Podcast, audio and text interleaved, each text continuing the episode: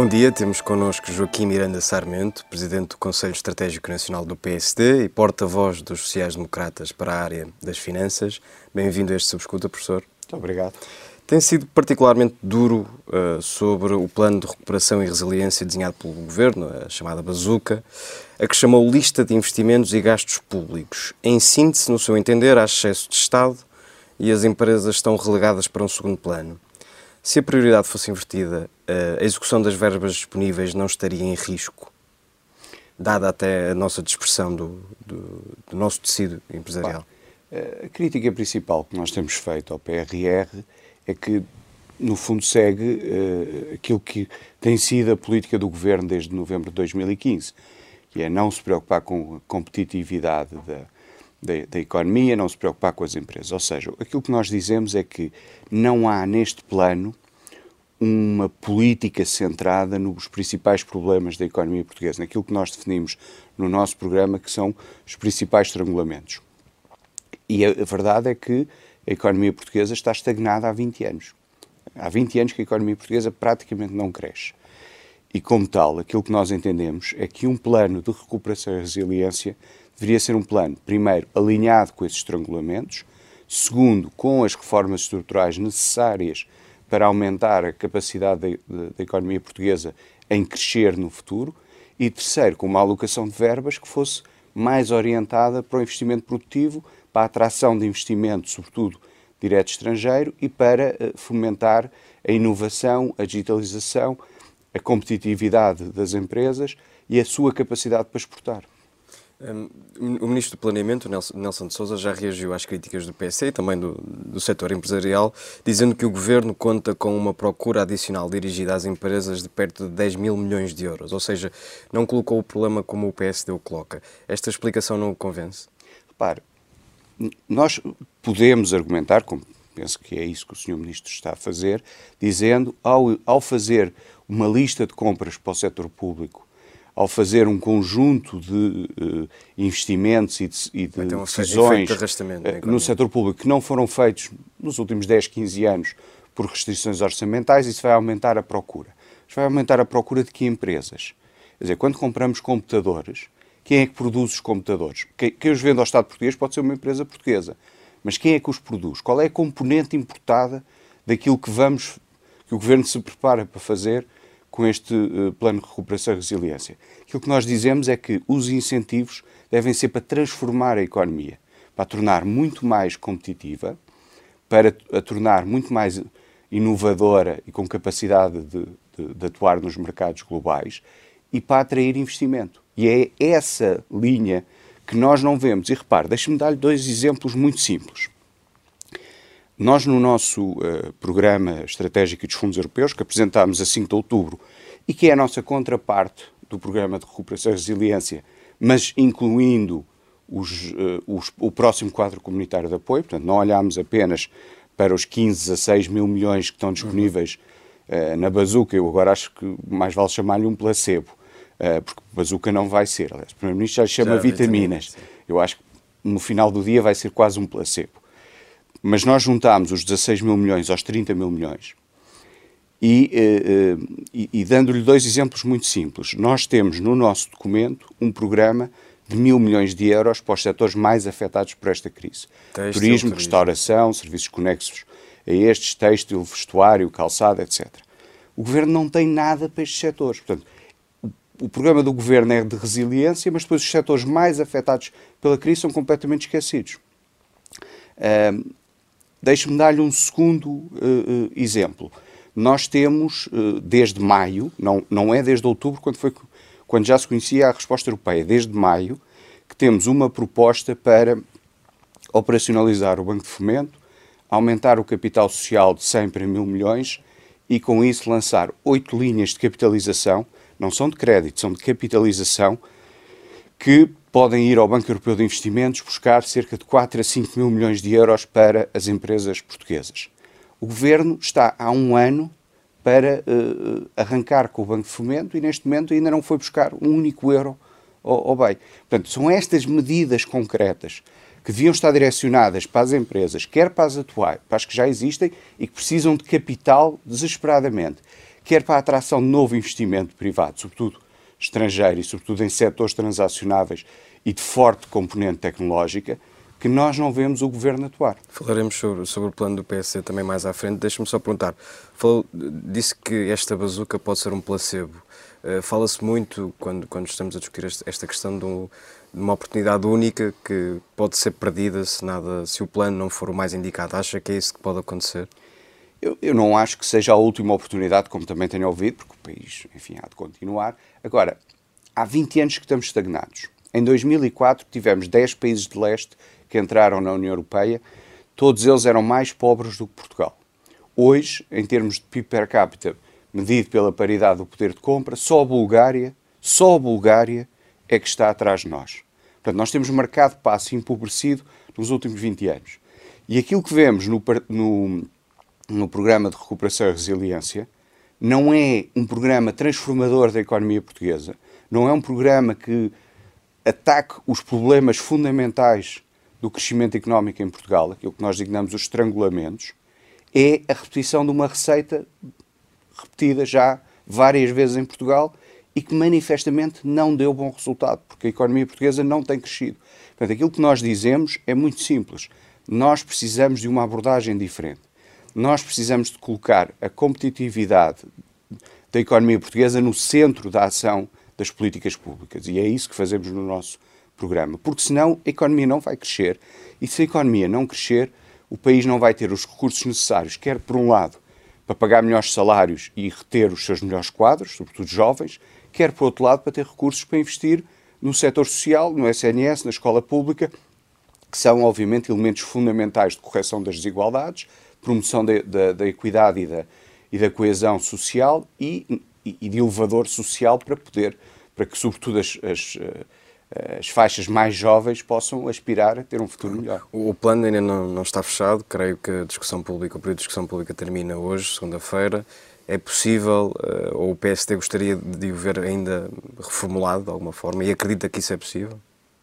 Eu acho difícil. E claro, em que matéria? O, o, o, quando o governo apenas coloca o plano na discussão pública porque é forçado pela União Europeia e dá um prazo de 15 dias é óbvio que pode haver pequenos ajustamentos e pequenas alterações, mas a matriz essencial do PRR, acho que não estou a ver o Governo a alterá-la, porque senão, quer dizer, seria então a, a, o reconhecimento de, de, da sua total incompetência na, na, na elaboração do plano e, e, também na resposta que e foi tem isso, dado. Foi isso que, que, no seu entender, aconteceu? Foi o Governo foi incompetente a desenhar este plano? O Governo, eh, quer do ponto de vista da resposta sanitária à pandemia, embora aí, eh, enfim, não seja a minha área, mas quer sobretudo na resposta económica que tem dado desde março do, do ano passado, portanto vai fazer um ano que, que, infelizmente estamos em pandemia, tem sido de uma profunda incompetência, porque não é capaz de colocar apoios concretos às empresas no terreno, os coloca, são de, de pequena dimensão e chegam tarde, basta ouvir, é, é, é unânime entre os empresários,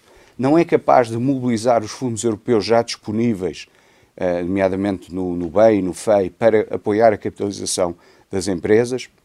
Não usou vários instrumentos fiscais que nós propusemos em junho uh, no nosso programa de recuperação económica, que é anterior a conhecer-se a bazuca europeia. Portanto, nós, em junho, temos, apresentámos um programa onde dissemos nos próximos dois anos estas são as medidas que o país deveria tomar, independentemente daquilo que for a resposta europeia, que só vai ser conhecida no final de julho.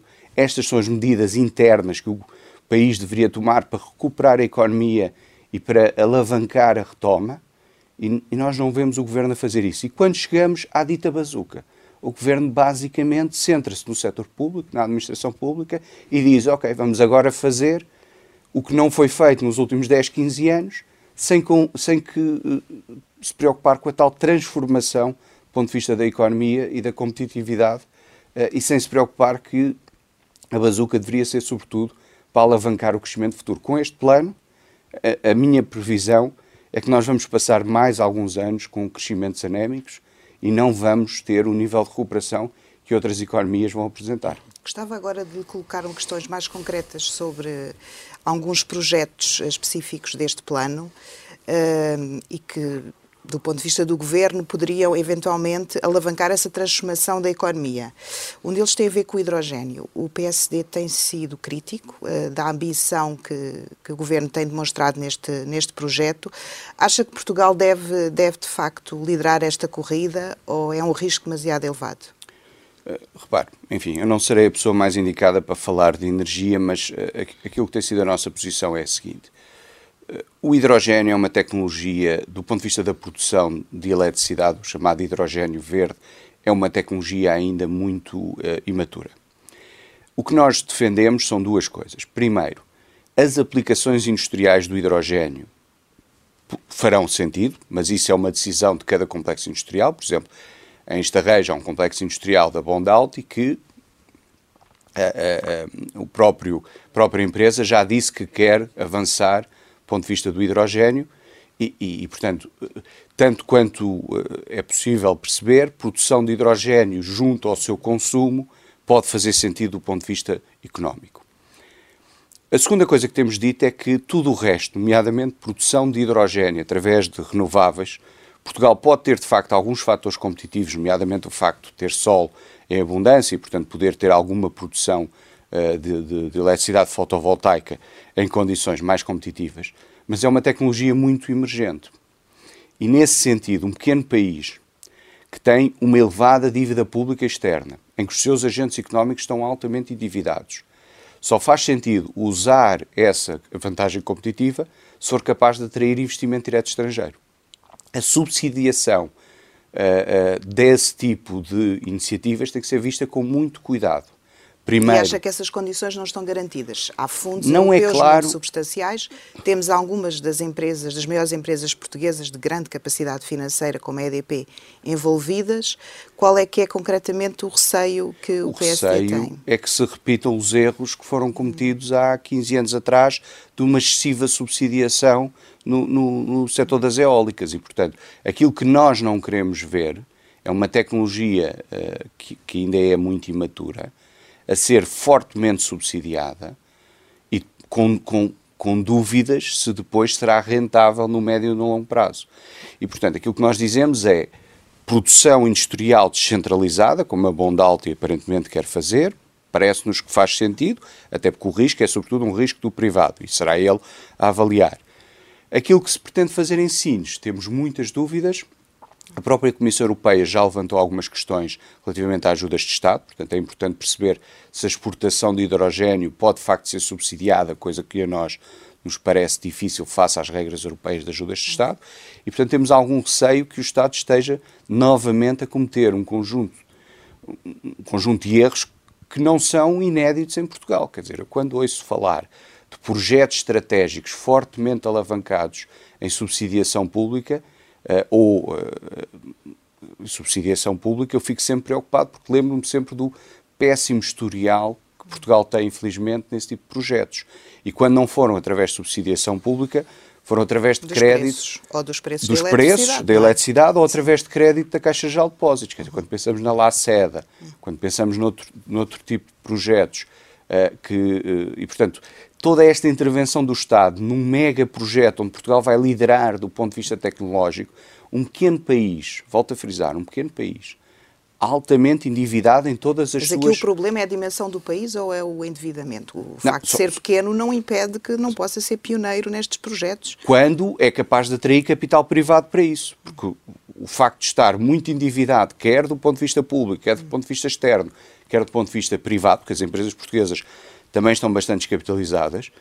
É óbvio que pode haver algumas vantagens competitivas. Portugal, dado o seu, o seu recurso endógeno Sol, mas apenas e só se for capaz de atrair investimento privado e estrangeiro. Um dos projetos que, que tem algum investimento privado envolvido e que não tem tanto quanto saibamos, uma componente de, de subsidiação, é o projeto do lítio. Uh, o PSD já levantou algumas dúvidas relativamente aqui a, alguns licenciamentos, mas no fundo a minha questão é o seguinte: quer no hidrogênio, quer no lítio, têm surgido algumas suspeitas uh, relacionadas com a forma como o Estado tem vindo a gerir estes projetos, inclusive haverá, no caso do hidrogênio, algumas investigações. E, e no fundo o que eu queria tentar perceber era de que forma é que o PSD vê o risco de, deste financiamento uh, chegar com tanta força em Portugal, como é que o PSD vê o risco de, de corrupção na gestão deste dinheiro? Acha que essa questão está acautelada? Repare, relativamente ao lítio, e, e, e isso também é transposto para para o hidrogênio, uh, aquilo que nós temos dito é que é importante usar os recursos endógenos do país. E, portanto, se há reservas de lítio e se elas são economicamente viáveis e ambientalmente sustentáveis, porque depois também há, há essa questão, não há razão nenhuma para que esse recurso endógeno não possa ser explorado. Outra coisa são depois processos concretos, e eu esses não comento porque não tenho conhecimento e não, e não, e não faço um juízo de valor, eh, não me compete a mim. Portanto, não sei se relativamente à concessão A ou B, se há ou não problemas, há entidades eh, a quem compete a, a, a ferir isso. Agora, relativamente aos fundos europeus, há um risco aqui muito substancial, pelo menos de má utilização. Não vou tão longe, obviamente, enfim, nós sabemos que existe um fenómeno de corrupção, isso é inevitável em todos os países, existe, uh, mesmo nos mais uh, desenvolvidos e, nos, no, e mesmo naqueles países onde as instituições são mais fortes, como os países nórdicos, seguramente também há corrupção, portanto, esse é um fenómeno que infelizmente existe. Existe sempre, devemos procurar combatê-lo, mitigá-lo, ter instituições capazes... E Portugal capazes... tem um histórico recente em que tem sido Portugal... apontado uh, por algumas entidades internacionais como não não, não estando nos melhores na, na gestão da Indiscutivelmente, portanto, temos um problema de capacitação de, das instituições uh, uh, e de dificuldade no combate à corrupção. Em, agravando esse problema, o que é que nós vamos ter nos próximos 4, 5 anos? Vamos ter três programas em simultâneo em execução. Vamos ter ainda ao final do Portugal 2020, que tem cerca de 12, 13 mil milhões por executar. Vamos ter este programa de recuperação e resiliência com 15 a 6 mil milhões e vamos ter o arranque do Portugal 2030. E, portanto, nos próximos 4, 5 anos, o montante de fundos é muito superior a qualquer uh, outro período nos últimos e 35 anos. Para que esse e a pressão se para, para, para, se gastar, sobretudo a parte do PRR e do Portugal 2020, em que os prazos são muito apertados, quer os de lançamento dos projetos, quer depois os de execução e, e, e de pagamento, obviamente que é um fator adicional de pressão sobre o setor público e que, eh, eh, obviamente, cria constrangimentos, quer do ponto de vista da má utilização dos dinheiros, mesmo que não envolva uh, qualquer tipo de ilicitude, uh, o risco de voltarmos a repetir um conjunto de erros no passado de desperdício de dinheiros é substancial. E, e depois, obviamente, temos que ter em atenção procurar mitigar aquilo que são os efeitos de corrupção. Mas, e em cima disto, eu até adicionaria outra coisa, que é o, o, o, gastar mal o dinheiro não é apenas naquilo que muitas vezes nós chamamos de elefantes brancos ou de projetos eh, megalómanos, tipo estádios do euro ou algumas das autoestradas que temos que não têm tráfego, enfim, podíamos estar aqui uma manhã inteira a lembrar-nos de projetos. É também aquilo que nós economistas chamamos o custo de oportunidade, ou seja, nós até podemos fazer um projeto e olhar para o projeto e pensar, este projeto até foi um bom projeto, mas, qual, mas o custo de oportunidade, ou seja, aquele, a realização daquele projeto implicou que não se fizesse outros, outros projetos. projetos. E, e, e, é essa avaliação do custo de oportunidade que muitas vezes também falha. Nós, por vezes, até escolhemos projetos que, que olhados isoladamente, até, até fazem sentido, mas depois, quando pensamos, mas se tivéssemos alocado estes recursos a outras áreas, não teria sido ainda não teria tido uma análise custo-benefício ainda superior. Esta falta de uh, análise do custo-oportunidade que muitas vezes também falha. É, é, por isso que eu também gostava de colocar a questão relativamente à fiscalização. Será certamente muito importante e nós já vimos propostas, inclusive, de passar, eh, de, de criar uma comissão parlamentar específica para isto. Parece que o Governo pretende, ou está prevista, um, a escolha de uma personalidade independente para fiscalizar este plano. E eu gostava de saber se isso é um caminho que o PSD agrada ao PSD, que preocupações é que tem nesta matéria e como é que acha que a fiscalização devia ser feita? Uh, repare, nós uh, logo em junho, portanto, mesmo ainda antes de ser conhecida a resposta europeia, uh, no nosso programa de recuperação económica, dissemos é preciso que as boas experiências da administração pública sejam repercutidas e sejam usadas na, na, nos novos desafios. E, portanto, propusemos a criação de uma entidade um, na dependência de um secretário de Estado que esteja diretamente na dependência do Primeiro-Ministro e com assento no Conselho de Ministros e que essa entidade centralize toda a coordenação e execução de todos os fundos europeus e do Programa de Recuperação e Resiliência. É algo à imagem daquilo que o mas, Carlos Moedas não, fez não, na Não seria essa entidade a fiscalizar? Não, não, não obviamente. Ser, esta seria a entidade operacional. Porque, repare, nós no limite vamos ter 10 ministros uhum. a, a tratar de fundos europeus. E acha que a execução devia isso, ser focada, concentrada em. E, e, achamos que a, boa experiência daquilo que foi a exame com o Carlos Moedas no cumprimento de um programa totalmente diferente, mas que do ponto de vista operacional era também muito exigente, devia ser novamente uh, replicada. Outra coisa é a fiscalização. A fiscalização implica dar mais meios ao Tribunal de Contas, implica dotar a administração pública de uma maior capacitação e, obviamente, que se for criada uma comissão com um conjunto de pessoas independentes que cuja, cuja credibilidade seja mas um inatacável. de pessoas, não uma pessoa, não é? Uma pessoa parece-me parece pouco. Parece pouco, mas acho que uma, um, uma comissão com algumas pessoas, mas que farão sempre uma avaliação muito macro, porque vamos, vamos lá ver. Uh, uh, se for um conjunto de quatro ou cinco personalidades conhecidas da, da sociedade portuguesa, e podíamos pensar aqui em, em vários nomes, eh, farão sempre uma avaliação muito macro. Depois é preciso ir a, a, às avaliações micros de cada processo. E aí, eh, quer dizer, tem que haver mecanismos na própria administração pública, segregados de, de, de quem executa, que fiscalize. E, portanto, é preciso dotar a administração pública, que tem sido. Seria o Tribunal de Contas?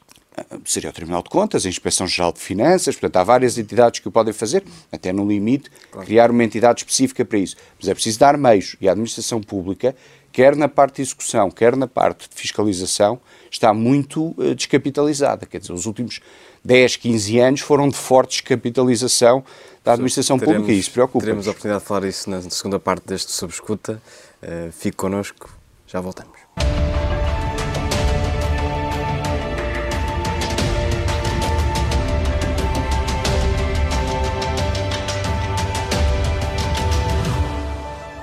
Bem-vindos à segunda parte do Subescuta. Temos connosco Joaquim Miranda Sarmento, Presidente do Conselho Estratégico Nacional do PSD. Eh, estávamos a falar e já falamos no início desta entrevista sobre o plano alternativo apresentado pelo PSD, que tem fundamentalmente dois eixos uh, principais: a captação de investimento estrangeiro e a redução da dívida pública. Começamos pelo primeiro. Com a economia mundial em recessão, é razoável esperar que o investimento estrangeiro seja o motor do nosso crescimento? Repare, a médio e longo prazo é quase a única uh, alternativa. A economia portuguesa, sendo uma economia pequena uh, e aberta do ponto de vista concorrencial e sem mecanismos de política monetária ou política cambial, só pode crescer através de investimento e, e de investimento privado. Infelizmente, as empresas portuguesas estão muito descapitalizadas, estão muito endividadas e por isso é importante trazer investimento direto estrangeiro mas não é o investimento direto estrangeiro que trouxemos nos últimos anos, centrado maioritariamente no imobiliário. O que nós precisamos é trazer investimento direto estrangeiro de bens transacionáveis, ou seja, de indústria e serviços que possam depois exportar bens e serviços para, para todo o mundo. E aquilo que nós dizemos é, no médio prazo, obviamente isto não é para este ano ou para o próximo, no médio prazo, é fundamental que Portugal volte a trazer dois ou três grandes mas, projetos mas âncora. O que os opositores do PSC dizem, nomeadamente do Partido Socialista, é que essa ideia nunca sairá do papel, porque é difícil a execução. Mas Portugal, mas vamos lá ver. Primeiro, ser difícil a execução não significa que não possa sair do papel. Eu percebo que o governo, eh, sempre que olha para algo que é difícil de execução, prefere abandonar do que propriamente tentar.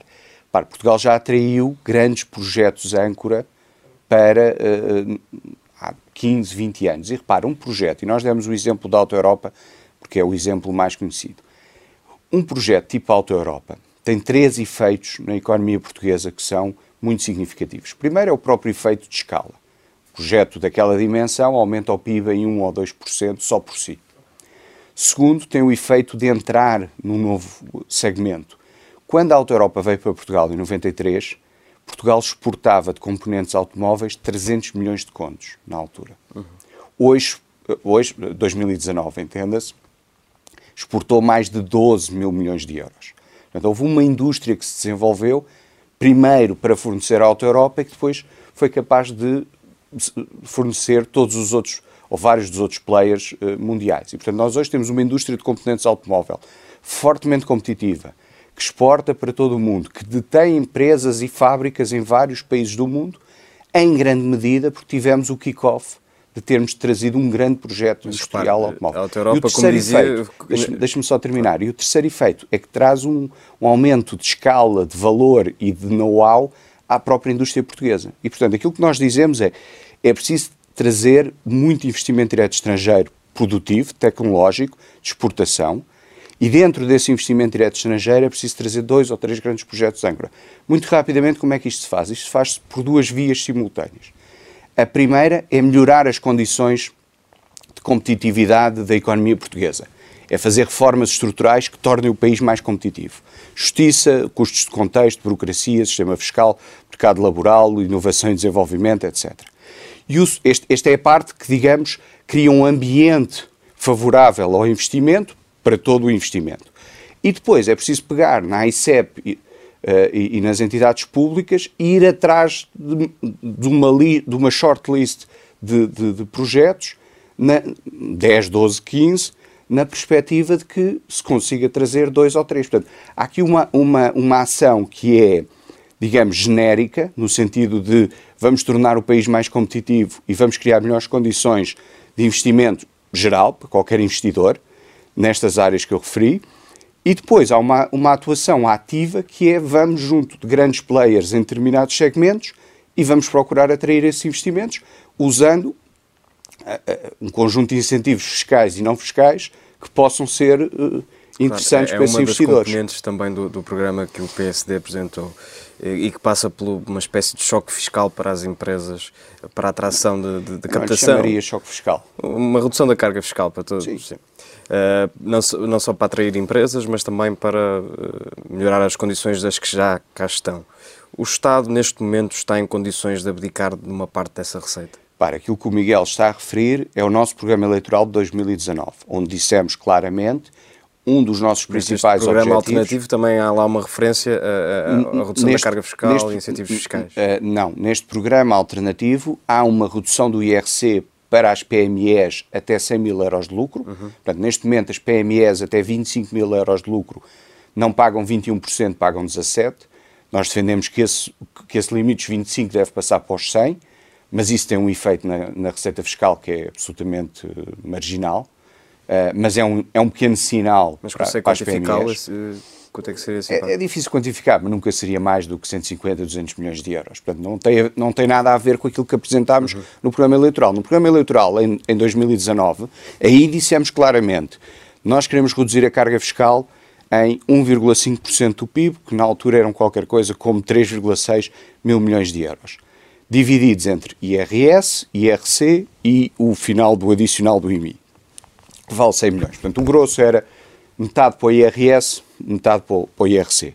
No IRS dissemos, queremos reduzir o IRS dos escalões que estão entre 20 e 60 mil euros, portanto aquilo que normalmente se chama a classe média. Queremos, queremos concentrar a redução do IRS nessas pessoas, são cerca de 3 milhões de pessoas que, que, estão hoje sufocadas por um IRS excessivamente alto face aos seus rendimentos, e depois queremos reduzir o IRC em 4 pontos percentuais e uh, incluir um conjunto de, de, benefícios fiscais relacionados porte de prejuízos, crédito fiscal de investimento, etc. Isso foi em 2019. Nós mantemos essa, esse objetivo. Agora, o que temos dito durante o ano 2020 é não, não é possível avançar já com isso tudo. Enquanto que em 2019, porque não, ninguém esperava uma pandemia, a perspectiva era que a economia portuguesa continuasse a crescer, as previsões na altura andavam à volta de 1, 1,5, 2, consoante as entidades, e nesse cenário era possível fazer essa redução da carga fiscal. Aquilo que nós dizemos é, se me perguntar no médio prazo, nós continuamos a ter esse objetivo. Nós temos que reduzir a carga fiscal das famílias e das empresas. Se me perguntar se é possível hoje, é muito mais difícil, porque obviamente a quebra da receita fiscal foi muito significativa. O déficit, mandará, o déficit do ano passado andará aí à volta de 6,5, 7.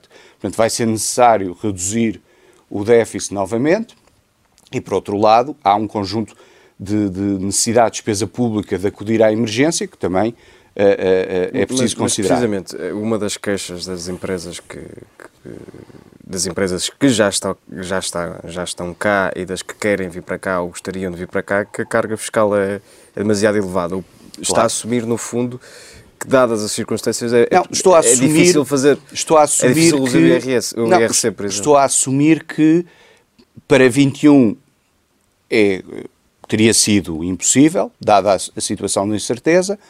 Estou a assumir que não sei se essa proposta pode voltar já em 22 mas estou a assumir que, voltando uma certa normalidade económica, que repare, essa normalidade económica depende, em grande medida, de, uma, de, um, de um fator que não é económico, é quando é que nos vamos ver livres da pandemia, quando é que a nossa vida volta àquilo que é a normalidade de janeiro e fevereiro de, de 2020, quando a normalidade económica retomar, um dos principais objetivos do PSD é seguramente voltar a discutir a redução da carga fiscal. Eu não lhe posso garantir que será nos montantes que nós propunhamos em 2019, porque a nossa redução da carga fiscal em 2019 assentou sempre num princípio, que era o princípio do equilíbrio das contas públicas.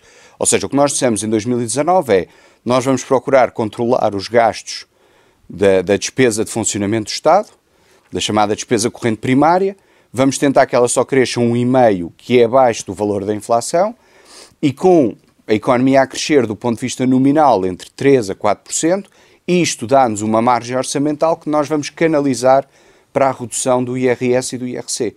E é esse exercício que, assim que for possível, nós queremos voltar a repetir. Falou. Se, peço desculpa. Não. Se vai ser possível fazê-lo em 1,5% do PIB, ou em 2, ou em 1, isso só depois olhando para os cenários macroeconómicos mais à frente é que será possível validar. Mas que continuamos a querer reduzir a carga fiscal no médio prazo, isso sem dúvida alguma. Falou da normalidade económica, eu gostava de fazer uma pergunta sobre a normalidade orçamental. Nós estamos a viver uma cláusula de exceção, não é? Uh, os países têm mais ou menos uh, luz verde para poderem endividar-se e, e, aumentar os déficits. O governo português, uh, penso que já sinalizou que pretende que essa, essa excepcionalidade se prolongue no tempo, pelo menos até 2022. O que é que o PSD acha dessa, dessa ideia? Repare, as regras, nós sempre fomos defensores de que as regras orçamentais são importantes e são para cumprir. Agora, é óbvio que nós não podemos retomar essas regras de forma abrupta. Ou seja, nós precisamos de algum. Nós, quando digo nós, a Europa em geral, quer dizer, os outros países a maior parte deles também eh, tem déficits muito acima dos 3%. Aliás, creio que em 2020 não terá havido, pelo menos na zona euro, nenhum país com déficit abaixo dos 3%. Eh, e, portanto, todos os países vão precisar de tempo. Mais importante do que eh, a discussão se as regras voltam em 22 ou em 23, na minha opinião, é a discussão sobre a dívida pública. E por isso é que nós, no nosso programa, e é extraordinário que o, o Programa de Recuperação e Resiliência nunca refere nada sobre a dívida pública.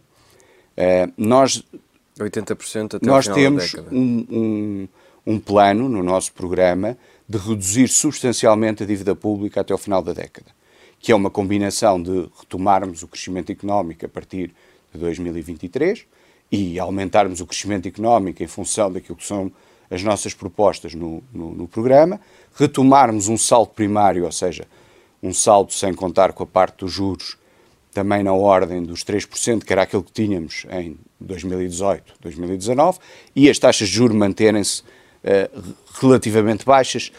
E, de facto, a taxa de juros média da dívida pública demorará mas tempo a, a, a subir. A, esse propósito, deixe-me perguntar aqui... Mas, mas só, só, só, para terminar, Miguel, portanto, para, para nós a discussão mais relevante é qual é o plano credível que o governo tem para reduzir a dívida pública e manter os investidores tranquilos sob o ponto de vista da dívida pública portuguesa. Porque, como vários economistas têm alertado, se nós de repente tivermos uma subida das taxas de juro, serão os países com maior dívida pública que vão ficar logo no radar dos investidores. E é muito importante dizer aos investidores, e por isso é que nós colocamos esse capítulo no nosso programa, o país tem para a década um plano credível, aceito pelos principais uh, stakeholders uh, políticos, económicos e sociais, de reduzir a dívida pública, pelo menos, nós temos vários cenários, o central é para 80%, mas pelo menos abaixo dos 100% no final da década.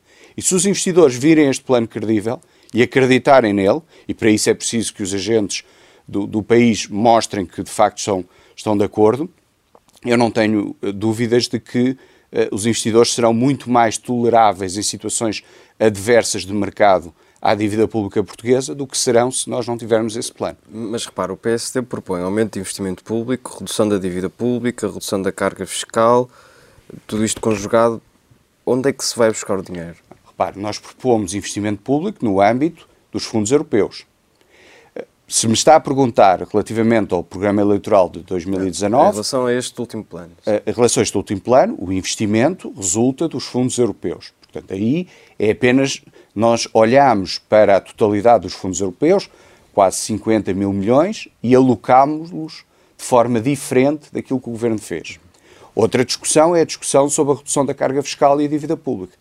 E aquilo que nós dizemos é, se colocarmos a economia portuguesa a crescer e conseguirmos fazer, de facto, uma, um controlo da despesa corrente primária, tornando o Estado e os serviços públicos mais eficientes, e recordo que nós temos um programa muito detalhado de reforma da administração financeira do Estado e de reforma dos serviços públicos. Se nós colocarmos a economia portuguesa a crescer, ponto de vista nominal, 4%, é 2% de inflação e 2% de crescimento real, que nem é nada de extraordinário e é muito abaixo daquilo que são os nossos concorrentes de leste. E conseguirmos controlar a despesa corrente primária para crescer 1, 1,5% ao ano, a margem orçamental permite reduzir a carga fiscal e reduzir a dívida pública. Porque não se esqueça uma coisa, Miguel, a dívida pública é um rácio. No numerador está o montante de dívida pública em milhões de euros e no denominador está o PIB em milhões de euros. Se o denominador crescer mais rápido que o numerador, a, a, a, dívida, o rácio da dívida só por si já desce. Portanto, o que nós dizemos é que com um, um saldo primário igual ao de 18, 19 e com a economia a crescer e, e assumindo que as taxas de juros se vão manter razoavelmente baixas por mais alguns anos, é possível reduzir a dívida pública pelo menos para 100% do PIB no final da década e se calhar até ser um bocadinho mais ambicioso. Porque não se esqueça também que nós no nosso plano incluímos alienação de imobiliário público. Quer dizer, uma das coisas extraordinárias dos últimos cinco anos é que nós tivemos um boom de imobiliário brutal e o Estado português, nomeadamente este ano, praticamente não foi capaz de alienar edifícios, mesmo aqueles que não precisa.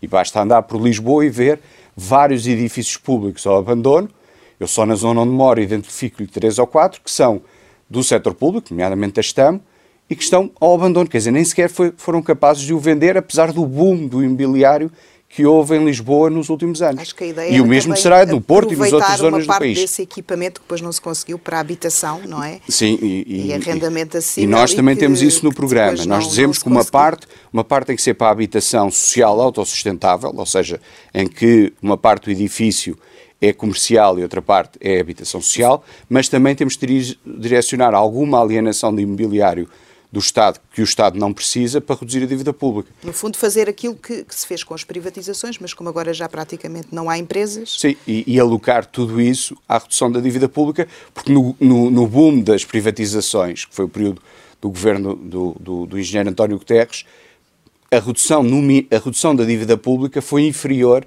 foi substancialmente inferior ao, ao, ao encaixe das privatizações.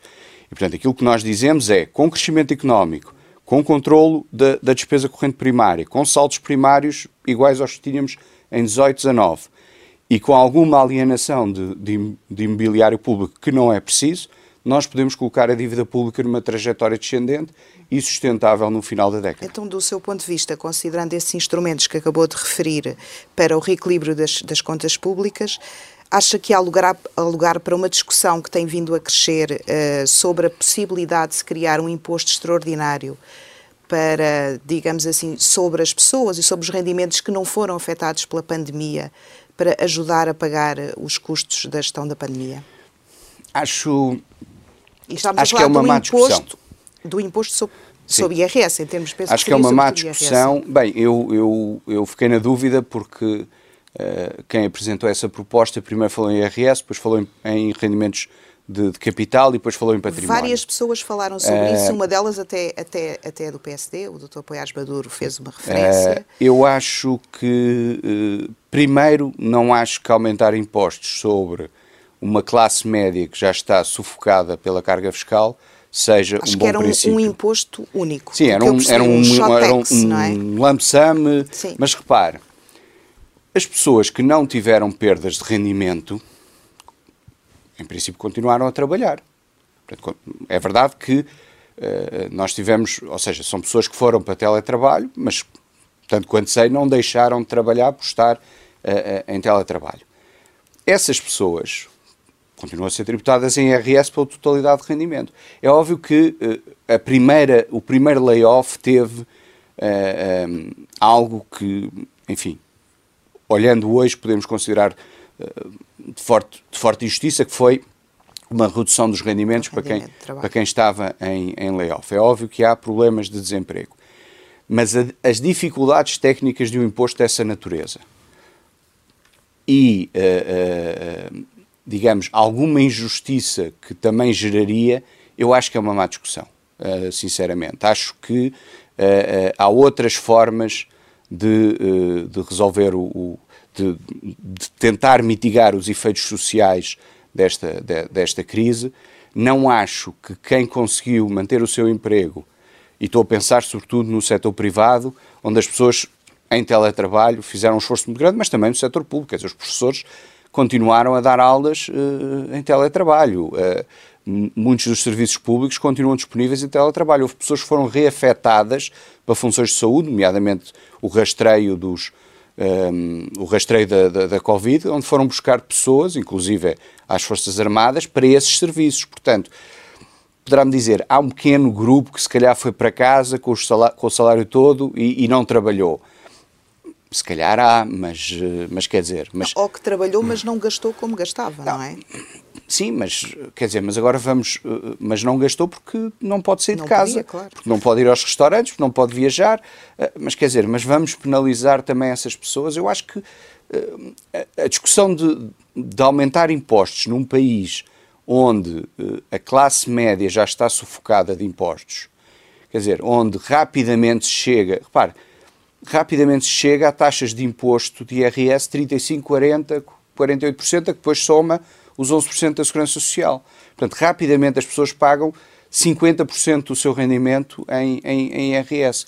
E, portanto, sobre essas pessoas eh, estar uh, a, a tributá-las ainda mais, não me parece que seja uma boa discussão. Deixa só, estamos a, estamos a chegar ao fim do, do nosso programa. Deixe-me só colocar duas questões sobre o futuro e o futuro político do, do, país. Vamos entrar numa fase decisiva com a entrada destes milhares de milhões de euros na economia portuguesa uh, e ainda recentemente denunciou aquilo que, no seu entender, é a farsa orçamental de João Leão. Aparentemente o Bloco continua... E de Mário Centeno. E de Mário Centeno. Uh, o Bloco aparentemente continua desencantado com este governo, o, P, o PCP é uma incógnita. Neste contexto, e quando estivermos a discutir o Orçamento do Estado para 2022, o PSD não está obrigado a aprovar e a, a articular-se com o governo sob o risco de somar uma crise política à crise económica e social? Mas a crise política, se existir, resulta exclusivamente do Primeiro-Ministro. O Primeiro-Ministro é que disse ao Expresso. É não sei se o Miguel. Miguel estava nessa entrevista, não, não estava? Não, não, estava, já não, não peço desculpa. Mas o Primeiro-Ministro é que disse ao Expresso que no dia em que o seu governo dependesse do PSD, o governo acabava. Mas há aqui um lado de responsabilidade do PSD também. Mas também há um lado de responsabilidade do Primeiro-Ministro. Se o Primeiro-Ministro acha o apoio do PSD eh, perante o país. É, sim, sim, mas, se o primeiro, mas repare, de nada serve a responsabilidade do PSD. Recordo que o PSD, sobretudo desde o início da pandemia, votou sempre favoravelmente o estado de emergência e em algumas das votações, penso que se o PSD tivesse votado contra, o estado de emergência não teria passado. E, portanto, o PSD votou sempre favoravelmente o estado de emergência, exatamente porque o governo tem que ter mecanismos constitucionais para depois poder tomar medidas de, de combate à pandemia, e o PSD votou favoravelmente o orçamento retificativo. Portanto, do lado do PSD, houve sempre a responsabilidade de perceber que, no início desta crise, em que de facto ninguém sabia nada sobre a pandemia e todos os países a nível mundial estavam, eh, enfim, numa situação muito difícil e, e sem saber muito bem o, como responder, o PSD disse: Nós estamos aqui para ajudar o país e nós estamos aqui para que o governo, naquilo que precise, e que tenha que vir ao Parlamento, que seja de resposta à pandemia, nós estamos disponíveis. E, e daí a votação no estado de emergência e daí a votação no retificativo. A responsabilidade pelo país é sobretudo do Primeiro-Ministro. E, portanto, quando o Primeiro-Ministro diz que o governo dele não pode depender de um apoio do PSD, não, não há mais nada para discutir. Quer dizer, se o Primeiro-Ministro não se colocar de acordo com a esquerda. E acha que António Costa teremos... pode ter a tentação de provocar essa crise política? Isso não sei, terá que perguntar a ele. Quer dizer, um, pode ter a tentação para ter uma maioria absoluta. Não sei, acho, acho muito difícil. Mas, quer dizer, não serei também a pessoa mais avaliada para, hum, para fazer esse tipo de comentários políticos. Agora, a posição do Primeiro-Ministro que é uma posição que radica na escolha que ele fez em novembro de 2015, tem que ter consequências e, portanto, o Primeiro-Ministro, repara, até porque, e eu já disse isto, penso que até foi numa entrevista consigo ao Expresso, se não estou em, se não estou em erro, o PS e a extrema-esquerda colocaram sempre de acordo nos orçamentos em que as coisas estavam a correr bem, em que a economia estava a crescer, em que havia, enfim, algum, alguma margem orçamental, aí colocaram-se sempre de acordo. Agora que as coisas estão difíceis, já não são capazes de colocar de acordo, então que, que, que visão do interesse nacional é que essas forças políticas têm? Quando corria tudo bem, era fácil serem, serem, estarem coligados no Parlamento. Agora que o país está a atravessar uma crise muito severa, já não são capazes de se pôr de acordo, então quer dizer que o interesse nacional para eles não, claro. não é relevante. Uma última questão, e, e peço-lhe que responda de forma muito sintética. Uh, tem sido e foi ao longo desta entrevista muito crítico do, do plano de recuperação desenhado pelo Governo. Se amanhã for Ministro das Finanças, como é que vai gerir um país com um plano no qual não se revê? Miguel, a decisão de ser Ministro das Finanças não depende de mim, Uh, agora, uh, depende em primeiro lugar do PSD uh, eh, ser governo, do Dr. Rui Rio ser primeiro-ministro e depois convidar-me. Mas aquilo que nós teríamos a fazer se, um, se fôssemos governo são três programas que apresentámos ao longo de 2020: o de emergência económica em abril, o de recuperação económica em junho e este programa estratégico dos fundos europeus em outubro. Obviamente que com a informação e com os recursos de quem está no governo, se calhar teríamos proposto algumas coisas diferentes, ou se calhar até teríamos proposto mais coisas. Mas em traços gerais, aquilo que nós estaríamos a fazer é aquilo que apresentámos em 2020. E este, para mim, é o ponto mais importante. Um partido da oposição que, que quer ser alternativa só pode cri criticar se mostrar que tem essa alternativa. E nós mostramos ao longo de 2020 que temos uma alternativa, temos a capacidade de ter uma equipa, porque neste programa participaram mais de 200 pessoas. O SEM tem entre a sua direção e, o, e, a, e, a, coordenação das 15 áreas temáticas, cerca de 50 pessoas. Mas nós temos uma equipa e temos um programa. E, de facto, só se pode ser a oposição credível a criticar, mostrando às pessoas que há uma alternativa. E é isso que temos procurado fazer. Nós dizemos, este programa de recuperação e resiliência do Governo, na nossa opinião, não vai resolver os problemas do país. Aquilo que nós faríamos se fôssemos Governo era isto. Muito obrigado, Joaquim Obrigado, eu. Sarmento.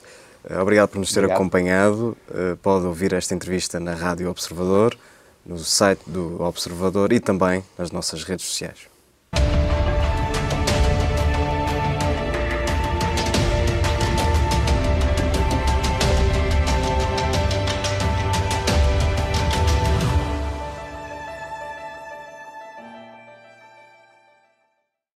Obrigada por ter ouvido este podcast. Se gostou, pode subscrevê-lo, pode partilhá-lo e também pode ouvir a Rádio Observador online em 98.7 em Lisboa e em 98.4 no Porto.